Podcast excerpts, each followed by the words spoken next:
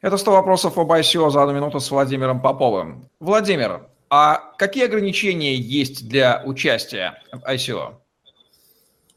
На сегодняшний день я бы выделил э, как минимум три ограничения. Ну, во-первых, э, техническое, то есть э, все-таки многие ICO выходят на каких-то определенных платформах, например, на Waves, да, и, соответственно, если человек не понимает, как э, перевести деньги из биткоина, да, куда-то, и нет э, внутри этого ICO ну, обменника специального или созданного там через API, да, это создает очень много трудностей, к сожалению. И, и в этом плане работа над юзабилити, она еще предстоит ICO проекта, хотя она решается и довольно быстро. А второй момент – это сугубо юридический, то есть есть ограничения, которые вызваны, как я, например, говорил, у Китая, где есть ограничения по ICO, там Южной Кореи.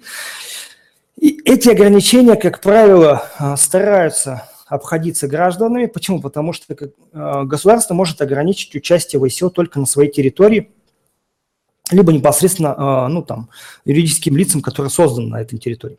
Также есть ограничения по каким-то иным критериям, например, экономическим а, или экономическо-правовым, так скажем, Filecoin, да, было непосредственно ICO, связанное с KYC, которое было довольно сложно пройти. Помимо этого есть э, ограничения, тоже связанные с экономикой, когда устанавливаются лимиты на вход.